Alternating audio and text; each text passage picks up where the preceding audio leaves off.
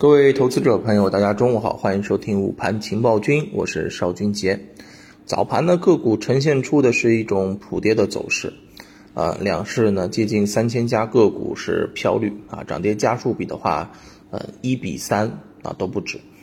嗯，从市场来看啊，这样子的一个指数的分化啊，其实呢，呃，是由多方力量来组成的。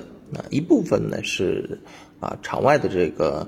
啊，这个观望的资金啊，看到这个位置相对比较高了之后呢，不愿意进来。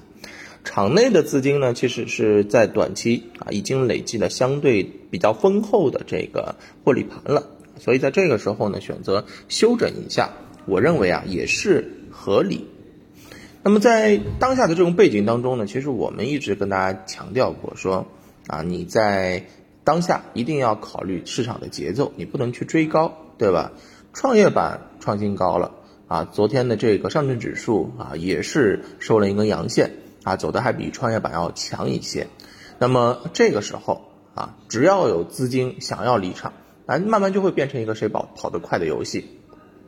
虽然幅度很窄，可能就是啊这个一百多点的这个空间，对吧？但是就是大家知道了，现在整体的市场它是一个震荡。啊，上不去下不来，或者说慢慢慢慢再上去。其实你把时间扩度放放大一点之后，你就会发现，哎，它指数是都在往上走啊。创业板不用说了，对吧？主板也是在慢慢慢慢的往上啊，重心在抬高。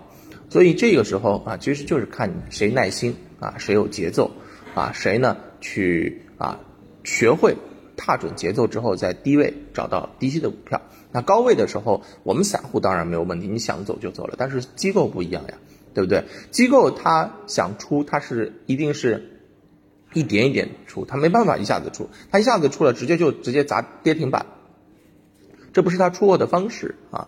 所以呢，这是市场的一个节奏所导致的一个合理的市场回调。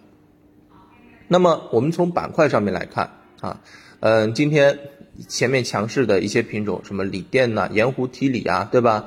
然后新能源汽车呀，哎，大幅回落。但是反过来啊，还记不记得我们在之前跟大家讲的七月主线啊？一方面是科技，对不对？还有一方面是以消费为主啊。我们说过啊，这个特别是以医药为主的一些啊消费啊，包括是可选消费，对吧？你看在这里面，医美啊，医药的这个 CRO。啊，白酒这种防御性的板块啊，你你说它是防御吧，其实是防御，对吧？它是有这种属性，但是呢，这其实现在我认为更多的就是消费的这种属性，有业绩的这种支持，所以在这个时候啊，就很明显的啊得到了资金的一个追捧啊。那么，所以其实这个市场当中，我们一直在跟大家强调，你在选择买入的时候，不能追高，去买低位的。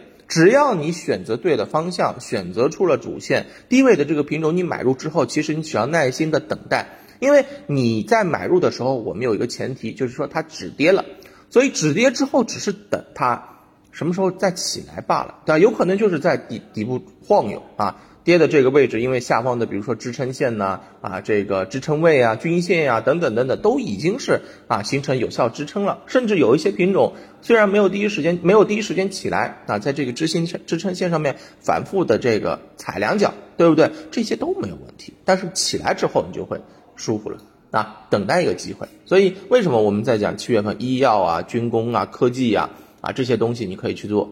对吧？就是因为他们是受资金关注的主线，有资金的认可，业绩就不错啊。同时呢，呃，这些品种前面资金在里面，对吧？高抛低吸嘛，对不对？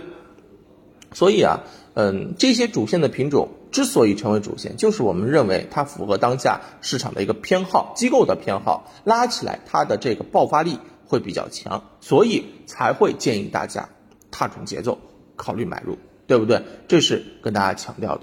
那么从呃这个今天的这个市场判断啊，下午的这个走势的话呢，我认为啊依然会是一个震荡为主啊，不会出现很明显的这个啊上涨啊，也不会出现很明显的这个下跌啊。